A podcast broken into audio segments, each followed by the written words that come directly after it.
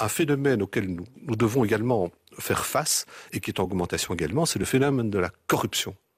Le monde politique n'en a pas encore véritablement euh, ressenti tous les effets en termes de danger pour notre démocratie et notre démocratie sociale. Le ton est patelin, le regard bienveillant, mais les propos sont sévères et inquiétants.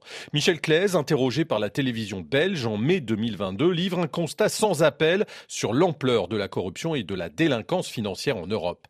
Quelques mois plus tard, il va se retrouver au cœur du Qatargate et mettre sous les verrous, notamment la vice-présidente du Parlement européen. Un coup de tonnerre en Europe, mais pas une surprise pour les Belges habitués au coup d'éclat de ce magistrat intraitable avec les puissants. Louis Collard, journaliste et spécialiste des questions de justice au quotidien belge le soir. Il est l'un des rares magistrats financiers, donc spécialisés dans cette matière financière, juge d'instruction, à Bruxelles. Donc à Bruxelles, il, récupère souvent les, affaires les plus médiatiques parce que c'est là où il y a les, sièges sociaux d'entreprises, etc., les institutions politiques.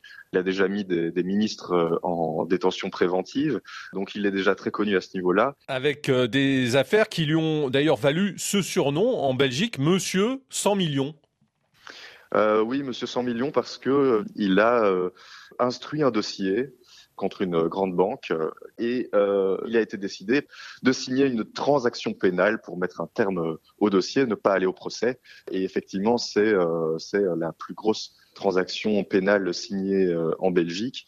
Et donc, pour cette raison, effectivement, il a rapporté pas mal de deniers au Trésor public. Âgé de 66 ans, Michel Claise a enquêté dans les milieux financiers, politiques et même sportifs. Ses méthodes sont parfois critiquées. Certains le surnomment le shérif pour sa propension à user de la détention préventive. Issu d'une famille modeste, élevé par ses grands-parents, Michel Claise est aussi romancier et passionné de musique baroque. Ce qui est frappant chez lui, c'est qu'il a plusieurs vies en fait. Et on se demande comment il arrive à concilier toutes ces vies en, 24 heures euh, dans une journée, puisque euh, effectivement, il est à un rythme d'un roman par an environ.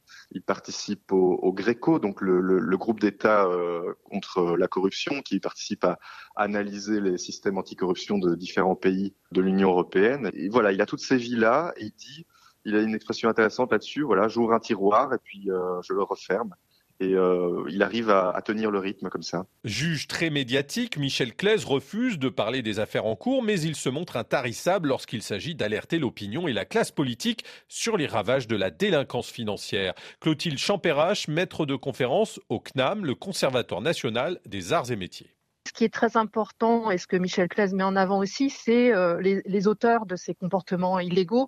On a évidemment des organisations criminelles hein, qui vont blanchir l'argent sale, mais on a aussi, et c'est dans le cadre du Qatargate, euh, des criminels en col blanc, c'est-à-dire que la sphère légale participe aussi à, à ces illégalités. Et c'est quelque chose dont on ne prend pas bien compte parce que justement, ce sont des personnes influentes, bien placées, qui ont une réputation, donc on ne va pas forcément enquêter sur ces personnes et on a une part importante de ces agissements-là qui sont hors radar par nature d'une certaine façon. Pour le juge Claes, s'attaquer à la criminalité financière est une question de survie pour les sociétés démocratiques, que la corruption touche les milieux d'affaires ou le cœur de la démocratie européenne, comme au Parlement de Strasbourg avec le Qatargate.